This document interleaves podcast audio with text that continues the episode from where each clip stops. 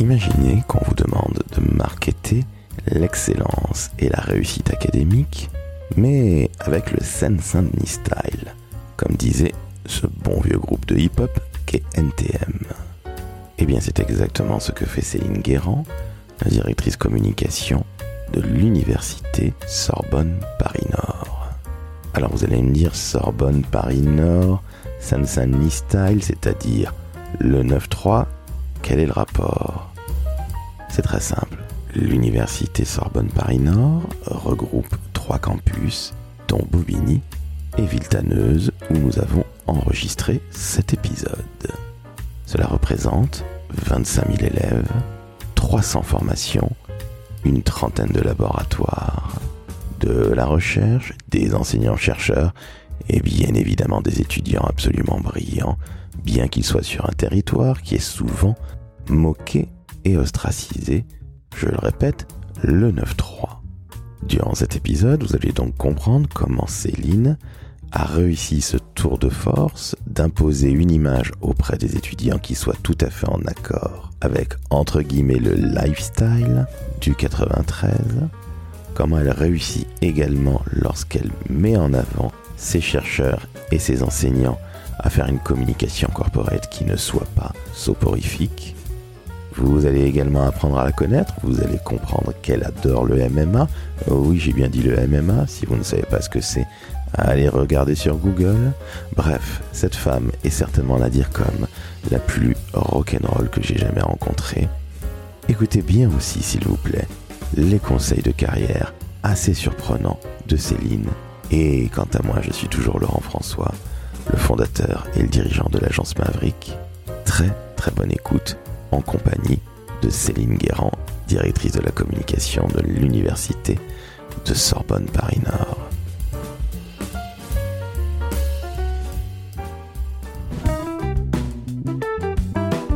Le décodeur de la communication, un podcast de l'agence Maverick. Salut Céline. Bonjour. Comment ça va? Bah écoute, ça va. Merci à toi de me recevoir alors à Sorbonne Paris-Nord, à ouais, Villetaneuse. Villetaneuse. Ouh là là, Villetaneuse, ça me rappelle un, sketch de Elie Semoun et de l'autre qu'on ne nommera plus. Est-ce que tu es de Villetaneuse Eh bien, écoute, c'est la deuxième fois que je viens dans ma vie à Villetaneuse. Et la fac est superbe, bravo. Ouais. Et, ça fait quoi donc de venir à Villetaneuse et de prendre la ligne 13 Alors la ligne 13, tu sais que je l'ai pris pendant de très nombreuses années. J'étais pas heureux de la revoir, mais finalement ça s'est très bien passé. Et au final, Villetaneuse, bah, je suis très agréablement surpris. Bravo. La fac, encore une fois, je te le dis, est superbe. Mm. C'est un vrai campus. Vous l'avez compris, chers auditrices et auditeurs. On est dans une faculté, dans une université, et nous sommes à Sorbonne, Paris-Nord. Tout à fait. Alors Céline, tu es la directrice de la communication de ce superbe ensemble, mais peux-tu te présenter, nous présenter Sorbonne, Paris-Nord, s'il te plaît, que l'on se couche beaucoup moins bête ce soir ou dans les années à venir? Oui. Donc euh, l'université Sorbonne, Paris-Nord est une université euh, qui, euh, qui, est composée de 26 000 étudiants une trentaine de laboratoires de recherche et elle est située sur, on va dire, cinq sites, dont deux campus principaux, un à Villetaneuse et l'autre à Bobigny. C'est une université qui est pluridisciplinaire, donc euh, voilà, vous, vous, souhaitez faire une formation, vous la trouverez obligatoirement ici. Alors, Villetaneuse, c'est le gros des troupes. Sur 25 000 étudiants, tu me disais, c'est 16 000, donc 60-70%. Euh, mm. Il y a énormément de choses. Il y a des IUT, que je connais mmh. mieux que la faculté. Il y a des UFR. Alors qu'est-ce que c'est? Explique-nous ce que c'est que des UFR. Il y a par exemple la fac de médecine, si je fais de bêtises, c'est ouais, ça? c'est ça. tu, as très bien dit. En fait, c'est là où on regroupe les formations euh, par rapport à des grandes thématiques. Donc vous allez avoir euh, l'UFR de droit, par exemple, et des sciences politiques, une UFR de communication, une UFR alors qui s'appelle SMBH, mais où vous allez trouver euh, de la médecine, des STAPS, etc. Et donc on en a plusieurs. On a également une école d'ingénieurs, l'Institut Galilée et puis euh, trois IUT. Donc tout ça est extrêmement varié, beaucoup de diversité mm. dans les formations. Tu m'as dit 300 formations À peu près, ouais, 300 formations. Et, euh, et l'autre chose qui est toujours très moins visible en fait au niveau de l'université, mais qui est tout aussi importante. On se focalise souvent sur les formations, mais on a également 30 laboratoires de recherche. Et, euh, et il faut savoir que dans les universités, on a euh, tout un axe en fait euh, de nos missions, on va dire, qui est lié à la recherche fondamentale et appliquée. et donc chez nous, sur, sur 30 laboratoires, et là aussi pluridisciplinaire. Alors, il faut rappeler à nos auditrices auditeurs, certains vont faire des écoles de communication, des Mm. écoles de commerce, connaissent pas nécessairement l'université ou la Non. fac, comme on disait de, de mon temps. Moi, je n'ai pas fait de fac. Et j'ai été très surpris lorsque nous avons discuté avant d'enregistrer qu'il y avait énormément de recherches et que c'était fondamental, si je puis dire, pour une université, parce que c'est ce qui permet de la développer et aussi de former les futures élites de demain. Oui, tout à fait. Euh, les, enseignants en fait que les euh, étudiants euh, ont chez nous, ce sont des enseignants chercheurs, et ça ça met en fait, on va dire, la, qualité de l'enseignement passe aussi par cette possibilité que les enseignants fassent de la recherche et soient au plus près aussi des tendances actuelles, en tout cas des problématiques actuelles. Ce qui peut parfaitement se comprendre, c'est un petit peu comme dans une école de commerce. J'en ai fait une encore une fois. Il y a également des enseignants-chercheurs Mhm. et c'est ce qui fait avancer le schmilblick, si je puis dire. Tout à fait. Et c'est fondamental puisqu'on ne peut Mm. pas rester comme en 1980 ou 90 quand moi j'ai terminé mes études. Tu es la directrice de la communication de Sorbonne Paris Nord. En quoi consiste ton job? Oh, la grande question. Oh, c'est il y, a rien d'original. Hein. Euh, je dirais que le, le- le gros du travail que je suis en train de mener. Donc je suis je suis directrice que depuis deux ans, un peu plus de deux ans. Euh, bon, je vais dire que le gros de mon travail actuellement, c'est de construire euh, l'identité de marque en fait de cette université, parce que les universités ont besoin, voilà, d'être d'être connues par rapport à ce qu'elles sont au niveau national et international. Donc c'est important, euh, voilà, de travailler euh, l'image de marque et la marque. hein. et c'est d'autant plus un challenge pour toi que tu l'as dit, 300 formations, Mm. extrêmement généralistes. Il y a de tout à Tout à Sorbonne. Paris Nord. Donc c'est d'autant plus complexe de pouvoir permettre à qui que ce soit à l'international comme en France. Mm. faut rappeler aussi le, le rôle de l'international dans toutes les dans toute la formation post-bac. Ça, on, on va en parler plus tard et on parlera évidemment de la recherche. Mais il faut que les gens comprennent ce dont il s'agit. Autant pour Dauphine, on sait que c'est de l'éco, de la, la, Mhm. la- la gestion. Autant là, c'est extrêmement complexe pour toi. Comment tu fais très concrètement, Céline? Parce que là, 300 formations, c'est un super challenge. C'est loin d'être évident. Ça fait deux ans et demi que tu Mm. l'as, tu l'as, tu l'as dit. Tu viens, toi, de ce monde de l'éducation. On va parler évidemment de ton parcours par la suite. Mais c'est un super challenge. C'est, un défi même, j'ai envie de te dire.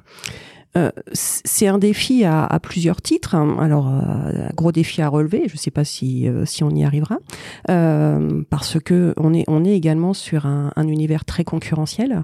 Et c'est qu'est-ce qui, qui fait la différence d'une université par rapport à une autre, en fait. hein. Euh, donc actuellement, euh, moi, je, voilà, ça fait ça fait que deux ans que je suis là, donc on a retravaillé toute l'image de marque pour déjà montrer notre particularité, ce qu'on est euh, sur un territoire qui est qui est celui de la Seine-Saint-Denis, avec toutes ses forces, mais aussi toutes ses stigmatisations. Donc tout le travail est actuellement de réaliser sur le côté euh, sur, euh, sur une communication institutionnelle et montrer la qualité euh, des formations que l'on retrouve. Donc je ne vais pas communiquer par exemple sur une formation, telle ou telle formation. Là, on tra- je travaille plus sur l'image qu'a cette université et le style de vie en fait qu'il y a dans cette université. Alors c'est intéressant parce qu'en général, encore une fois, je n'ai pas fait l'université, j'ai fait une école de commerce. Les écoles de commerce sont à peu près aussi dans ce genre de Mm. choses-là. Moi, j'ai fait Rennes School of Business, donc école supérieure de commerce de Rennes pour les vioques euh, comme moi. Mais euh, cette école vend aussi ce côté sympathique de la ville de Rennes. Villetaneuse, c'est pas Rennes, hein, on va pas se mentir. On est dans le 9-3 avec toute les, la stigmatisation, comme tu l'as dit très justement. Bref, la banlieue pourrie de Mm. Paris. C'est justement très intéressant d'avoir un aussi beau campus et aussi grand campus. Encore une fois, c'est la première fois que je le vois Mm. et j'ai été très agréablement surpris. C'est un véritable atout, en plus des, des cerveaux qu'il y a, enseignants, chercheurs, étudiants. Mm. Ta communication, elle est basée là-dessus, sur le style de vie. Mm. J'allais presque dire art de vivre. Ouais. Explique-nous ce que c'est parce que je, trouve ça super intéressant. C'est- C'est-à-dire que, comme tu l'as dit, en, en nous, déjà, on a un campus qui est, qui est très à l'américaine, on va dire, très verdoyant, par exemple, qu'on ne va pas retrouver forcément euh, partout. Euh, mais aussi, on a une offre, euh, bien, on, vient ici pour faire, bien évidemment, des études, euh, ça, euh, euh, mais on a aussi toute une offre à côté de vie, en fait. Euh, par exemple, on a toute une offre par rapport au sport, par rapport à la culture, par rapport à nos BU également. Et en fait, on, on montre qu'en venant ici, on, on, adhère aussi à, à oui à un style de vie. On est étudiant à part entière, euh, mais on peut aussi s'engager euh, dans plein d'autres choses que dans ses études. Et euh, ça permet de construire également en fait un esprit citoyen euh, ou, ou, autre. On peut s'investir aussi dans une association, etc., etc. mais mais c'est imp important de le montrer en tout cas, de montrer la philosophie que l'on trouve sur un vrai campus tel que le nôtre. Ce qui veut dire dans la période actuelle que nous vivons, qui est extrêmement complexe, avec énormément de communautés à l'américaine, ce que je déteste mhm. personnellement, tu es en train de montrer qu'il y a un côté citoyen de la chose dans un quartier, enfin des, des quartiers, comme disent les, les politiques et les administratifs, dans un, dans un secteur qui est pas très reluisant de prime abord, et où malgré tout il y a de l'intelligence, et où il y a de l'avenir. Il y a il y a plus que de l'intelligence, il y a aussi de l'excellence et, des jeunes ici euh, qui réussissent et qui réussissent très très bien. Et, euh, et c'est important de le montrer parce que euh, on voit surtout euh, les territoires de la Seine-Saint-Denis, pas forcément par le biais de la réussite, et montrer qu'on a une recherche. J'insiste beaucoup sur la recherche parce que c'est très lié aussi à la, à la, qualité de la formation. Plus on a une recherche de qualité, plus notre notre formation elle est de qualité également. et montrer par exemple, je vais prendre un exemple tout simple, mais que le Nutri-Score, tout le monde connaît le Nutri-Score eh ben, ça vient de nos laboratoires. Ça vient des laboratoires, d'un des laboratoires de Seine-Saint-Denis, tout simplement. Et les, gens qui travaillent sur le Nutri-Score, eh ben, vont également enseigner, euh, faire de l'enseignement auprès euh, de futurs médecins ou euh, de futurs étudiants de STAPS. Voilà. Et ça, c'est important aussi de le montrer que cette université en Seine-Saint-Denis, il y a des jeunes qui réussissent très très bien et qu'on arrête la stigmatisation qu'on peut faire. Euh, ce sont des, vrais, des, vrais euh, étudiants avec toutes leurs différences et toutes leurs richesses qui se côtoient sur ce, sur ce campus et avec des, enseignants aussi, alors c'est eux qui le disent, hein, euh, qui sont très proches, en tout cas qui, qui ont une philosophie de l'accompagnement qu'on retrouverait pas forcément peut-être dans d'autres universités, mais en tout cas qui tient à cœur euh, énormément euh, aux enseignants. Écoute, c'est passionnant. Je m'attendais pas à ça. Je suis très très très agréablement surpris. Alors moi, j'ai vécu pas très très loin du du 93, euh, à la porte de Clichy, on, on en parlait, euh, à côté de Saint-Ouen. Évidemment, le 93. Alors pour ceux qui nous écoutent en banlieue, pour ceux qui nous écoutent en province, pardon. Le 93, vous connaissez évidemment NTM pour ceux qui écoutent du hip-hop et un peu du, du hip-hop old school comme on dirait maintenant. Mmh. Mais le 93 a toujours eu cette réputation dégueulasse. Mmh c'est pas la peine de se mentir. Et ce que je trouve fantastique dans ce que tu dis, c'est que tu es en train de montrer que justement ça suffit les stigmatisations, les noirs, les arabes qui ne réussissent pas, qui sont juste dealers, ces horribles clichés à deux balles insupportables à mes yeux, tu es en train de les égorger, pardonne-moi pour l'image, qui est abominable, mais qui est tout aussi finalement abominable que la stigmatisation. Donc tu es en train d'en finir. C'est facile. Exactement. C'est toujours des dealers, c'est toujours des kairas. Mm. Et je trouve ça fantastique que justement une très belle université où il y a 16 000 étudiants à Villetaneuse, mm. où on a inventé le Nutri-Score. Donc on va remettre. C'est à Bobigny, le Nutri-Score. Oh, oh, alors, comme, alors sachez-le, Bobigny, Céline l'a dit, c'est le, le cousin ou c'est le sœur ou la sœur ou le frère, peu importe, mais en tout cas, ça fait partie de Sorbonne Paris Nord. Donc total respect et merci de montrer que finalement c'est pas parce qu'on est né dans le 93 qu'on va avoir un avenir de merde. Et il faut il faut pas nier non plus aussi euh, ce qu'est le 93. Hein. Nous on utilise beaucoup aussi les, les codes euh, du 93, donc vous, vous trouverez des battles de danse, euh, etc., etc. C'est pas une sous-culture. Euh, mais euh, voilà, il faut arriver à, à tout mixer, euh, c'est-à-dire toutes les intelligences et, et montrer et, et c'est ça, montrer ce qu'est réellement cette université. Est-ce que la marque Sorbonne t'aide dans tout ça ou est-ce qu'au contraire finalement on t'a dit au début que ce serait peut-être un peu difficile ou peut-être que tu apparais un peu comme une sorte d'ovni par rapport à la Sorbonne euh, en plein milieu de Paris avec ce côté très bobo très chic? Non, euh, moi je moi je suis arrivée euh, cette université, elle s'appelait Paris 13. Et je suis arrivée, quand je suis arrivée, ça faisait euh, peut-être même pas un an qu'elle avait changé de nom. Donc moi, j'ai pris le bébé. Hein, euh, euh, est-ce que ça m'aide Est-ce que ça m'aide pas? Je dirais que c'est... Moi, je travaille la marque. alors, la marque, c'est Sorbonne Paris Nord, bien évidemment.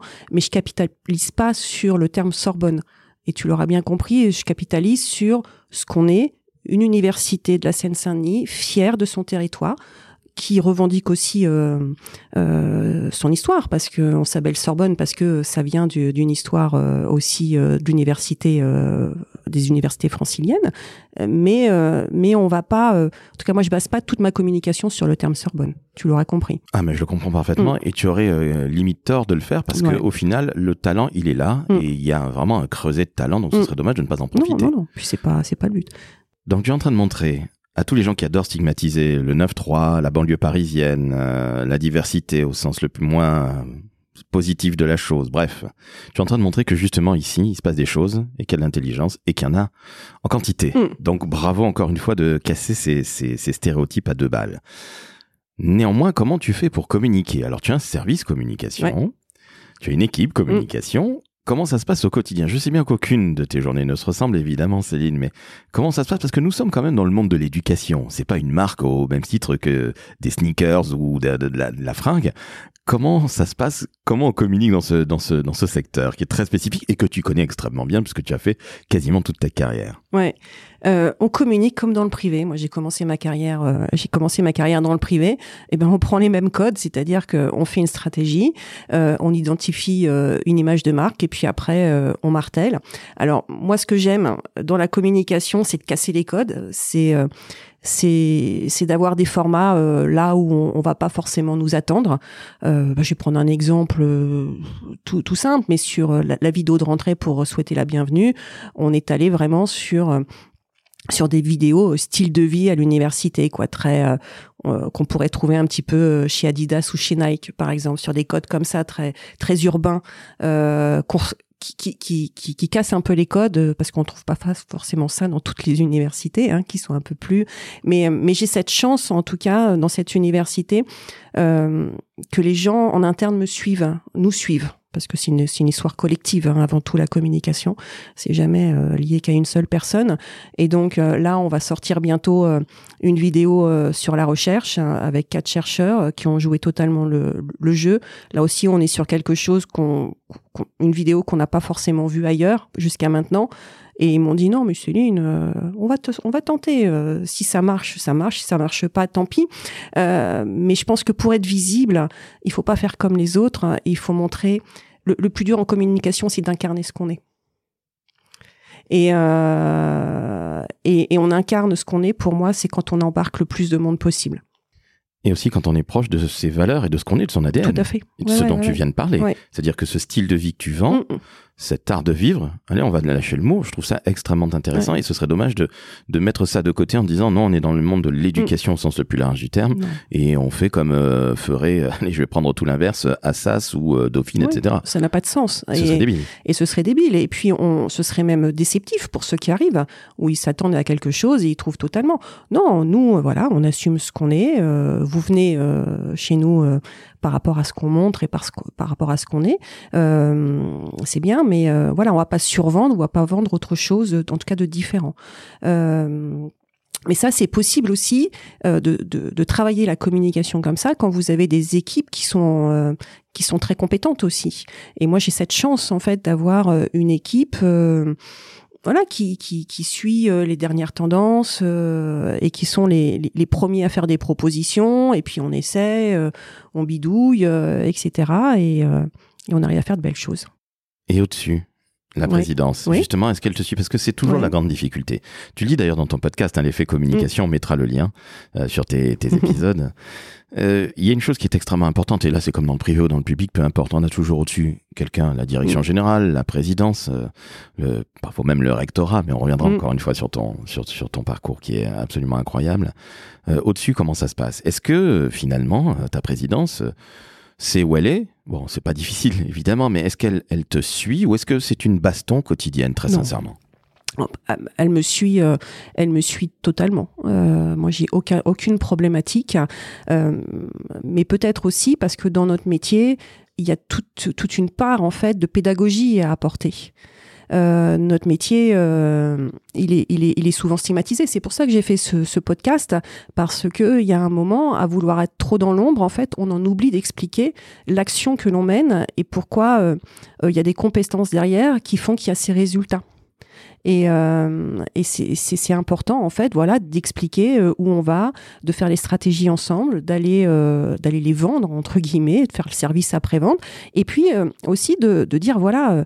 On a fait par exemple, moi, je travaille, je suis une adepte de la stratégie de communication. Je peux pas faire mon travail sans stratégie de communication, sans ce plan qui est pour moi la colonne vertébrale de, de, la, de la communication. Mais c'est aussi dire voilà, ou euh, quelquefois bah, ça marche pas, dire bah non bah là ça a pas marché, euh, mais aussi euh, aller euh, dire bah voilà les chiffres en fait, montrer des parce que la communication quelquefois c'est c'est totalement évanescent, on, on a l'impression que c'est un truc miraculeux, on met des paillettes, on met des gommettes et puis ça va suffire, mais non, nous on regarde les chiffres, on va voir ce qui marche, où, où sont où sont les gens, etc etc. Et en fait moi avec le président euh, ou l'équipe présidentielle, euh, déjà une, je présente la stratégie, la stratégie de communication ou même l'image de marque, je l'ai présentée à, toutes les grandes instances avant de la euh, de la déployer en fait. Et ce qui était très formateur parce qu'à chaque fois ils sont ils sont venus avec euh, avec des réflexions très pertinentes qui a permis justement cette incarnation euh, de de la stratégie de communication, en tout cas de la marque. Et puis, euh, ça leur a permis aussi de prendre conscience que euh, la communication, c'était un bien collectif et pas que dédié aussi euh, à la direction de la communication. Donc, c'est-à-dire qu'il fallait venir alimenter aussi la communication pour qu'elle soit la plus efficiente possible. Et justement, comment tu fais quand tu as 300 formations et une trentaine de labos? Parce que c'est extrêmement vaste, c'est très généraliste. Comment tu fais pour parfois mettre je dis bien parfois, hein, mettre l'accent sur une réussite en particulier. Tu, tu vends, j'ai bien compris, un style de vie. Ça, je trouve ça fantastique. Bravo encore une fois. Je suis très surpris et très agréablement surpris. Bravo Céline. Et bravo aussi aux gens qui te suivent, à ton équipe en premier lieu, et puis au-dessus à la présidence, et puis à toutes les instances. Mais euh, c'est quand même... Euh, ça, ça, doit être extrêmement compliqué quand on est aussi généraliste, quand la, la pieuvre a autant de bras, non? Non, euh, c'est pas c'est pas compliqué parce que euh, dans l'image de marque que l'on a construit, euh, on, on, a mis trois grands axes en fait qui sont révéler les potentiels, attiser les curiosités et briller avec éloquence. Et en fait, derrière briller avec éloquence, euh, on choisit pas euh, de mettre en avant une UFR plutôt qu'une autre. On est avant tout un personnel ou un étudiant de l'université Sorbonne Paris Nord. Et on va mettre en avant la réussite. Alors justement, c'est ça qui est intéressant, c'est que là tu es encore en train de tordre le cou, tu vois, je suis beaucoup moins brutal que tout à l'heure. On est en train de tordre le cou à toutes ces conneries autour du 9-3 Kaira de banlieue qui finira en, en prison. Et justement, tu montres les réussites. Alors, comment tu les montres, ces réussites? Alors, tu parles du Nutri-Score, par exemple, ou est-ce que c'est des, des, des réussites d'anciens étudiants qui viennent parler? Comment ça se passe? Ça, ça, peut être plein de choses. En fait, euh, nous, nos chercheurs, ils gagnent plein de prix. Donc, ça va être montré, euh, voilà, euh, c'est très important. La recherche, par exemple, c'est très abscon. Quand on connaît pas, euh, quand on n'est pas dans le système, un laboratoire, la recherche, ça sert à quoi, etc., euh, etc. Le c'est facile à vendre parce que c'est très concret et les gens le connaissent. Mais la, recherche, c'est loin d'être concret. Donc, euh, montrer une réussite, ça va être par, euh, par exemple un prix par rapport à une découverte. Euh, pour un étudiant, euh, ça va être quelqu'un qui va gagner un concours d'éloquence ou, je sais pas, une battle de, de hip-hop ou quelqu'un qui fait du sport de haut niveau parce qu'on a des sportifs de haut niveau également, etc. Et c'est montrer que dans cette université, on vient comme on est, hein, c'est un peu comme chez McDo, hein, on, on, nous prend tel quel, et puis et voilà, on peut s'épanouir et réussir. Et, nous, c'est ce qu'on essaie de montrer, mais, mais pas euh, que sur le sportif ou que sur la culture. C'est montrer tous les visages et tous les types de réussites qu'on peut, qu'on peut trouver ici. Donc, en fait, ça, ça dépend des gens euh, qu'on rencontre et qui viennent nous voir et, et qu'on décèle aussi. Euh, donc, ça permet, ça nécessite une, euh, une grosse veille, en fait. C'est ce que j'allais dire, c'est-à-dire ouais. qu'avec 16 000 étudiants juste sur, mm. sur Villetaneuse et 25 000 mm. dans toute l'université, ça en fait du monde qui ouais. sort chaque année.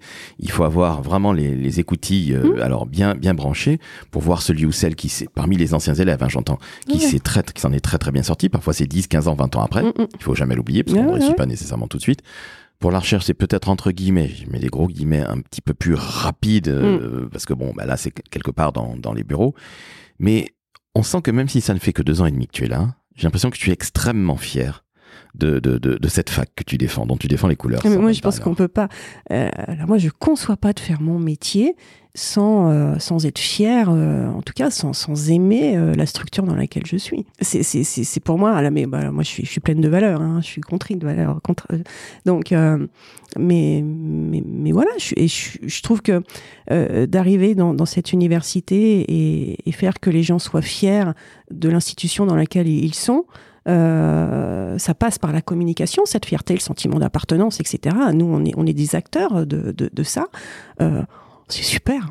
Tes élèves, Mm. tes 25 000 élèves, qu'est-ce qu'ils pensent? Et les anciens, bien évidemment, mais Ouais. qu'est-ce qu'ils pensent de leur, de leur fac ou de leur ancienne fac? Je pense qu'on trouve, c'est comme partout. Hein. Il y en a qui, l'ont adoré, d'autres qui l'ont moins adoré, etc. Euh, voilà, et, euh, j'ai pas 100% de gens qui vont dire ah c'est super, Euh, loin de là. Mais moi, ce que je ressens, ou, même quand on, a un réseau LinkedIn qui est assez euh, assez poussé, assez développé, c'est c'est vraiment un sentiment d'appartenance et puis euh, euh, voilà une fierté euh, d'être passé par ici euh, un bout de temps et puis d'être allé ailleurs. Mais en tout cas, euh, on voit que ça enrichit beaucoup de monde. Je dis pas la totalité, mais que c'est une fac qui a un moment apporté euh, euh, certaines choses à, à pas mal euh, de gens, quoi. Quand on vient travailler ici, à quelque niveau que ce soit, dans les Mm. bureaux ou dans les labos, j'imagine qu'on ne peut pas aller travailler nécessairement ailleurs. Est-ce qu'il y a une sorte de pédigré un peu spécifique ou, pas? Ou est-ce que finalement, euh, bah, tes enseignants-chercheurs par exemple pourraient travailler parfaitement euh, tout ailleurs dans une école de commerce, une école d'ingénieur, etc., etc. Ou est-ce qu'il y, qu'il y a justement ce côté fierté d'appartenance? Je sais pas, je pense que. Euh, je sais pas. euh, ça dépend là. Si c'est très individuel, hein, je, dirais qu'ils ils sont, ils, ils peuvent aller travailler n'importe où. Par contre, peut-être qu'ils ils- ils gardent avec eux un petit peu euh, du 93 quand ils partent. je sais pas, j'imagine. Moi, en tout cas, le jour où je partirai, je garderai euh, un peu du 93 euh, avec moi. On va passer à ton parcours. Ouais. Alors, tu as travaillé dans le privé, tu as travaillé en agence, Ouais. tu as fait des RP, des relations presse, Mm, mm, précisons-le. Et puis ensuite, tu es arrivé dans le monde de l'éducation. Par hasard. Par hasard et par hasard, comme disait Gainsbourg, je vous rassure, euh, Céline n'est absolument pas poilue, beaucoup moins poilue que moi, fort heureusement. Mais euh, au-delà de cette blague euh, de mauvais goût, je dois bien le reconnaître, Céline, comment tu es arrivée? Alors, tu me le dis par hasard, mais au final, 25 ans après, ou je ne sais combien d'années après, tu es toujours là. Qu'est-ce qui t'a plu dans ce monde de l'éducation? Ben, c'est une, très très bonne question. Quand je suis arrivée euh, dans, le- dans, dans le monde, euh, j'ai commencé dans une école d'ingénieurs, euh, un INSA euh, pour pas pour pas le citer. euh, on m'a dit que j'avais pas j'avais pas ma place. En fait, que la communication servait à rien. Et peut-être que c'était un défi pour moi. je me dis avec et, et en fait, je suis tombée dans ce monde totalement passionnant. Je venais donc du privé. J'avais pas forcément trouvé mon plaisir en fait dans le privé, en agence. Voilà le côté peut-être mercantile, j'en sais rien. euh, je, je pourrais pas le dire, mais en tout cas, j'ai pas été épanouie dans mes missions. Et je suis arrivée donc euh, dans un endroit qui qui souhaitait pas forcément euh, de moi. et mais on m'a laissé laissé faire les choses et on m'a laissé déployer la communication. Et j'y ai trouvé des gens totalement passionnants et des chercheurs entre autres. Et moi, je, je suis passionnée par, ces gens en fait qui apportent le savoir. Et, ça m'a toujours euh, euh, voilà beaucoup euh, interrogé euh, euh, et puis ça vient euh, énormément alimenter peut-être ce que je suis également. Et j'y ai trouvé ouais je pense que j'y ai trouvé mes valeurs en fait et, et et travailler avec des jeunes qui sont les futurs citoyens, travailler sur cette sur l'image de cette jeunesse qui est, qui est souvent un peu malmenée, moi je trouve, hein, l'image de cette jeunesse, alors que c'est des c'est des jeunes, mais voilà, quand on travaille avec eux euh, au quotidien, euh, on voit euh, tout le potentiel et, et, et toute la créativité qu'ils ont. Et ben voilà, je mets ma petite pierre à l'édifice et je suis contente. Ah, Il y a de quoi être fier, en effet, et puis tu vas laisser une vraie trace. Et je rappelle que tu es aussi un, un grand garçon, Oui. et quelque part, euh, les étudiants, c'est un petit peu ton, ton fiston à la maison. Ah oui, oui, oui. Bah, peut-être, oui, oui. Le pauvre. Lui, il a été dans toutes mes, euh, euh, toutes mes aventures professionnelles et, euh, et je, je sais pas si je crois que c'est à toi que je disais, c'est lui qui me valide quelquefois mes, mes trucs. Donc je sais si j'ai bon ou pas bon, quoi. tu, as un, tu as- tu as un focus groupe à la maison. Ouais, tout à fait. À un moment, tu deviens chef de cabinet du recteur de Bretagne. Mm. Alors, tu voulais avoir cette expérience-là. Je sais, Mm. ça te tenait à cœur. Pour quelle raison Explique-nous. Alors, euh, c'est une période de ma vie, après 14 ans d'INSA, j'avais monté plein de choses, etc. Et je pensais avoir fait le tour de la communication. Et, je voulais m'orienter vers autre chose. Je m'étais dit, tiens, je vais, je tenter. Et euh, j'ai eu cette opportunité. Euh, le recteur qui m'a proposé ce poste, que j'avais refusé d'ailleurs au début, et puis qui est venu, revenu, revenu. Et puis j'ai cédé à un moment et j'y ai appris énormément de choses, hein. énormément. Moi qui avais qui pensais avoir fait le tour de la communication, j'ai découvert encore un autre univers. Euh, et entre autres, euh, j'ai beaucoup expérimenté la, la, com de crise. Et j'ai trouvé que c'était euh, là encore passionnant. Et j'en suis ressortie, voilà, avec avec plein de compétences. Et c'est ces huit ans de ma vie qui ont été très très très formateurs. Et aujourd'hui, depuis deux ans et demi, mm. Dans le 9-3. Dans le 9-3. Et c'est absolument passionnant, tout aussi passionnant. Qu'est-ce qui a fait que tu es revenu à la communication? Alors, tu pensais il y a quelques années, il y a une dizaine d'années, avoir fait le tour du métier. Mm. Finalement, tu apprends énormément de choses en tant que chef de cab, où on fait évidemment beaucoup de communication, tu viens de le dire, entre autres communication de crise. Mm. Mais qu'est-ce qui a fait que tu es revenu à, ce métier-là? En, fait, je suis revenu euh, même en tant que chef de cab. En fait, j'avais en responsabilité la communication euh, euh, sur l'ensemble du territoire breton, donc c'est-à-dire euh, bah, comment on communique sur les politiques publiques sur un territoire. et en fait, au début, j'avais pas trop ça, mais au fur et à mesure, en fait, l'appel de la communication était plus fort et, et, et j'ai eu en fait en responsabilité toute la communication par rapport à ça. Donc énormément de relations publiques, bien évidemment, énormément de des relations publiques et des relations presse, ça fait partie des relations publiques.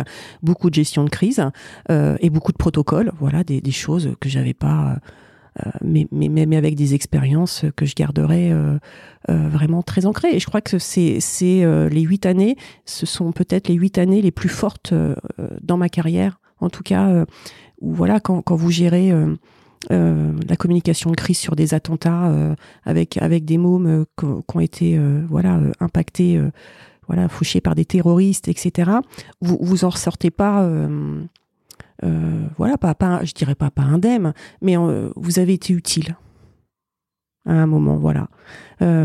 Puis d'autres voilà je gérais pas mal de crises mais mais voilà vous vous, vous sentez vraiment utile pour et, le sens du service public là prend tout son sens, en tout cas pour moi. Est-ce que tu as eu l'impression d'exister encore plus durant ces huit années? Tu parlais d'utilité, tu parlais mm. d'une période, une sale période qui, je l'espère, est derrière nous pour de nombreuses années, mm. on y croit. Euh, est-ce que tu t'es senti encore plus utile? Je, me suis senti utile différemment.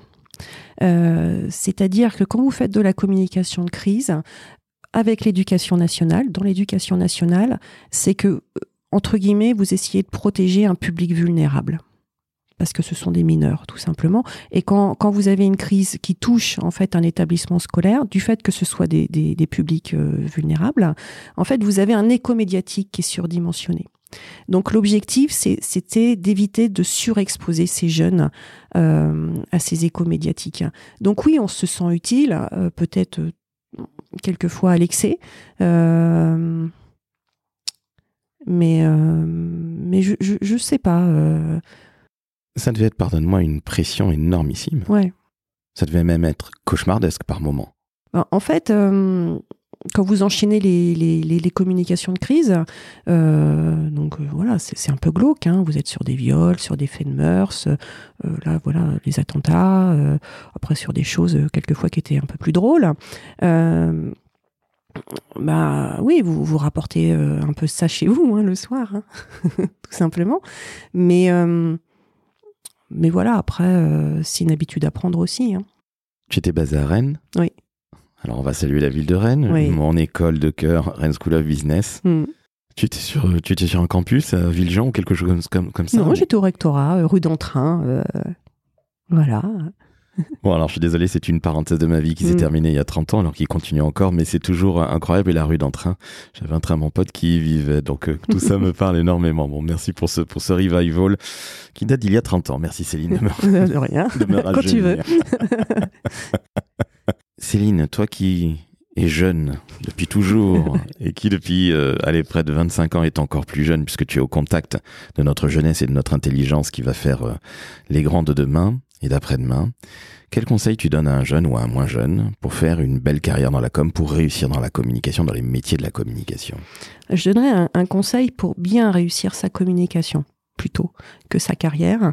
Euh, c'est une petite phrase, alors euh, j'ai plus en tête hein, son auteur, mais c'est euh, il est difficile de voir un schéma d'ensemble lorsque tout le monde insiste pour colorier en dehors des lignes. Qu'est-ce que ça veut dire? C'est qu'en communication, surtout, surtout maintenant, plus que quand lorsque j'ai commencé, hein, là c'est la vieille qui parle, avant, c'était très descendant. Maintenant, on voit bien que la communication est devenue euh, horizontale et que tout le monde, un peu euh, avec les réseaux sociaux, etc., se sentent euh, spécialistes de la communication mieux que les communicants. Euh, c'est pas pour autant qu'il faut les laisser faire. Et en communication, il faut qu'on soit cohérent dans les prises de parole. Et moi, j'appelle ça ceux qui colorient euh, en dehors des lignes, c'est ceux qui veulent avoir absolument leur petit logo pour être différents des autres, pour pouvoir exister en tant que personne et pas rentrer dans le moule en commun. J'appelle ça les castafiores aussi. Euh, euh, c'est ceux qui veulent euh, voilà être Maria Callas et qui sont que les Castafiores euh, malheureusement. Donc c'est de garder toujours toujours toujours en tête la cohérence globale, donc le schéma d'ensemble et bah, essayer de, de, faire de la pédagogie avec ceux qui essaient de colorier en dehors des lignes pour garder le chemin d'ensemble cohérent et que ce soit visible parce que on est dans un monde tellement saturé d'informations que quand on commence à faire des piapiailles partout, en fait, on n'a plus de visibilité. Justement, qu'est-ce que tu penses de cette ère du personal branding, y compris chez les communicants? Alors chez les dirigeants, elle a toujours plus ou moins existé, mm. en fonction de leur appétence. Je pense à Richard Branson, une de mes idoles. Mm. Euh, mais aujourd'hui, le personal branding, euh, tout le monde euh, qui est un peu dirigeant ou qui veut être un petit peu en vue va faire son post LinkedIn plus ou moins intéressant, mm. souvent plutôt pénible. Mais on est vraiment dans une ère de personal branding avec des même des crétins et cervelés qui s'appellent des influenceurs, des influx voleurs comme le disent un certain rappeur. qu'est-ce que tu penses de cette période que nous vivons et, et quelle place doit tenir le ou la communicante? Alors, c'est à plusieurs, euh, plusieurs, euh, plusieurs titres. C'est euh, faire du personnel branding pour, pour un communicant. moi, je trouve que c'est devenu de plus en plus nécessaire. Ça l'était pas forcément avant. Maintenant, ça le devient par rapport à ces pseudo-communicants. Donc, si on rétablit pas ce qu'est la communication, et c'est ce que je disais tout à l'heure, à être trop être dans un métier de l'ombre, on en oublie à faire de la pédagogie sur ce qui est réellement la communication et l'impact réel de la communication. Donc on peut pas aussi dire euh, que notre action n'est pas comprise quand nous-mêmes on fait pas de la pédagogie sur notre propre action et, les leviers euh, que l'on fait. Donc ça rentre dans du personnel branding parce que ça va être euh, le directeur de la communication qui, va tenir ce genre de propos ou, les gens du service, hein, peu importe. Après, le personnel branding, pour moi aussi, il est important euh, pour établir euh, la vérité face à des pseudo-influenceurs. Je pense entre autres à nos chercheurs. Voilà. On peut pas laisser dire euh, tout et n'importe quoi. Et donc, que, des gens, que des vrais experts prennent la parole et rétablissent des, des vérités, ça, c'est essentiel aussi. Et ça passe aussi par du personnel branding parce qu'on écoute des gens qui sont identifiés par rapport à leur expertise. Donc, ça passe par le personnel branding. Après, les pseudo-influenceurs, etc. Bah voilà. C'est une autre paire de manches, mais je voulais prendre vraiment ce qu'il y avait de, de pire et vraiment à l'extrême. Donc en somme, je suis en train de me dire qu'il faut savoir faire autorité, entre guillemets. Oui. Il faut pas laisser... Euh, on est dans une société de toute façon euh, d'information et de désinformation. Peut-être quelquefois plus de désinformation que d'information. Donc, est-ce qu'on laisse la désinformation euh, se répandre? Est-ce qu'on laisse aussi... Euh, voilà, les, les, les pseudos euh, Dunning-Kruger, etc.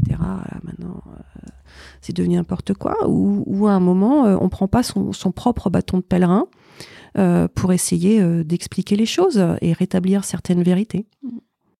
Au final, on est en train de faire un métier qui devient salutaire. J'en ai bien l'impression. Autant les journalistes ont toujours lutté normalement contre la désinformation, mmh. on voit ce qui se passe depuis deux ans, allez, on va dire depuis février 2022 avec cette première guerre et puis ce conflit qui nous, qui nous pourrisse la vie.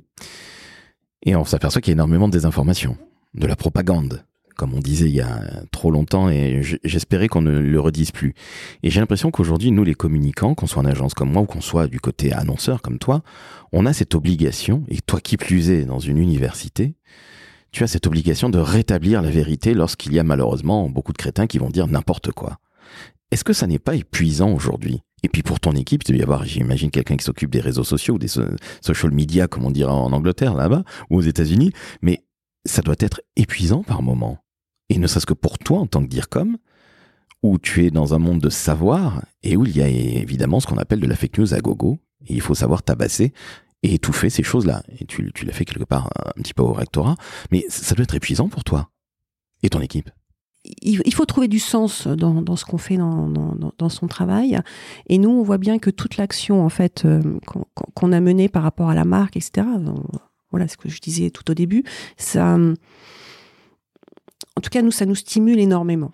Donc, bien évidemment, il y a de la critique, euh, il, y a, il y a des gens qui veulent rentrer dans le train, euh, voilà, qui, qui les castafiores, comme je disais. donc oui, c'est fatigant. C'est plus fatigant qu'avant, moi je trouve, parce que on est aussi dans un monde, on, on voit qu'il se transforme où on s'écoute plus. Et on a l'impression que c'est un combat quelquefois perpétuel pour rien, alors qu'on est dans le même, dans, dans, le même bateau. Euh, et, ce qui serait bien, c'est que on, revienne euh, aussi à, de l'écoute euh, entre entre les, les, personnes, quoi, tout simplement, et aussi euh, le respect des compétences des uns et des autres. Euh, moi, j'explique souvent que voilà, quand, quand des gens euh, m'expliquent mon métier, je leur dis, bah, écoutez, j'en prends acte, mais je vais vous expliquer, vous allez me laisser faire mon métier correctement, et moi, je me permets jamais de venir vous expliquer votre métier et donc je vous demanderai la réciprocité. Merci beaucoup. Euh, et, et, oui, c'est euh, ça peut être épuisant, mais euh, voilà, on fait avec. Hein. tu le cuir dur. Oui, non, mais il y a tellement des choses plus graves dans la vie. On est d'accord. Alors, et d'autant plus que tu sais encaisser les coups et en donner que Madame fait de la boxe. Oui. Alors, allez, parle-nous de ça parce que tu parlais de McGregor à un moment dans ton, dans ton podcast. Ah, mais euh, moi, je suis, je suis, je suis, euh, je suis une adepte des sports de combat, pas que de la boxe, mais ça fait 20 ans que je fais des sports de combat et, et, j'y trouve voilà beaucoup de choses et, et, ça permet aussi de déstresser beaucoup. Et, et sur mes temps perdus aussi, euh, je suis dans l'organisation de, de galas de MMA. voilà pour tout, pour tout te dire. J'avoue tout. Alors j'adore le terme gala avec MMA, même si ça rime. De prime abord, j'aurais pas employé ce terme-là, mais c'est absolument génial. Mais, mais, le MMA, il faut pas. voilà, il y a toujours un petit. C'est un peu comme euh, comme le regard sur la scène Saint-Denis, avec ce regard un peu hautain qu'on peut avoir sur le MMA. Mais voilà derrière, il y a quand même euh, certaines valeurs et puis euh, euh, voilà beaucoup de choses. Et c'est un sport quand on regarde en termes de communication mais qui transforme la communication du sport d'une manière incroyable quoi. En deux ans en France il faut s'intéresser quand on est communicant un petit peu ce tour de force qu'ils ont fait. Moi ça me rappelle d'une certaine manière la communication qu'il y avait dans les années 90 au tout début du hip-hop où ça a mmh. commencé vraiment à émerger. Alors moi qui ai travaillé dans le hip-hop auparavant, qui travaillé en maison de disques avant de rentrer dans la communication par hasard, et là vraiment par hasard, comme le disait Gainsbourg, euh, je trouve que ça ressemble énormément à ce qui se pratiquait dans les années 90, évidemment à la sauce d'aujourd'hui puisque les réseaux mmh. sociaux n'existaient pas. Et je trouve que c'est absolument passionnant parce qu'il y a des grandes gueules, il y a évidemment du muscle, parfois il n'y a pas trop de cervelle, mais, mais parfois il y en a. Exactement. Exactement, je pense pas qu'on puisse. Ils ont tout compris, quoi. Ils font les shows en grand et ils en prennent plein la vue, les spectateurs. Et je trouve ça super, quoi. Ben c'est à l'américaine et ce que je trouve absolument fascinant, c'est justement de montrer à des gamins et tuer au contact de, mmh. ces, de ces jeunes que c'est pas parce qu'on vient du 9-3, on revient à ça ou d'autres quartiers euh, qui sont pas nécessairement très reluisants, c'est pas Paris 16e ou Paris 17e, et où quelque part on se dit, ces mecs-là, ou ces nanas-là aussi, ne l'oublions ah pas. surtout dans le MMA, quoi. Exactement, ah exactement, peuvent réussir. Et ils ont tout compris de la communication d'aujourd'hui. Parfois outrance, c'est parfois pénible, mais c'est aussi parfois plein de bon sens. Et quelque part, bah, à partir du moment où on a du succès, on ne peut qu'admirer. En tout cas pour ma part. On, admire, en tout cas quand on a du succès et avec euh, certaines valeurs. Moi, je, tiens beaucoup aux valeurs. tu l'auras compris. c'est un peu le fil rouge chez moi. Euh, mais, mais, mais voilà, je trouve, que c'est, en tout cas, le monde du MMA, c'est un monde euh, super intéressant et, qu'il faut pas regarder avec condescendance parce que voilà, il a beaucoup à nous apprendre. J'en suis intimement convaincu, ne serait-ce que sur des valeurs de se battre et de vouloir réussir surtout quand on n'est pas bien né. Donc, euh, Et puis d'arrêter et de toute façon de, dire que de toute façon, notre adversaire, euh, on n'est rien s'il n'est pas là non plus. On, ne peut pas briller. Voilà, mais c'est les sports de combat, c'est toute la philosophie des sports de combat, et moi je trouve très intéressante, c'est que euh, l'adversaire, en tout cas, est un compagnon aussi. On est tout à fait d'accord, c'est un frère d'armes, mmh, quelque part, fait. Mmh. avec lequel on croit. Voilà. Dernière question. Qu'est-ce que tu kiffes le plus dans ton métier, Céline? Oh, bonne question. Euh, c'est sentir euh, quand on fait bouger les lignes. Euh, moi, j'adore ça. C'est quand ça frissonne et qu'on voit qu'on a, on a, on a, on a, on a vraiment tapé là où il fallait, quoi. Et, et qu'on voit que ça prend, la mayonnaise prend et, et que vous embarquez les gens. ça, j'adore. Et de qui parles-tu? De tout le monde? Ouais, la communauté. La communauté, d'accord. Moi, je fais, je fais de la communication pour, euh, pour le plus grand nombre, pour la communauté. Hein.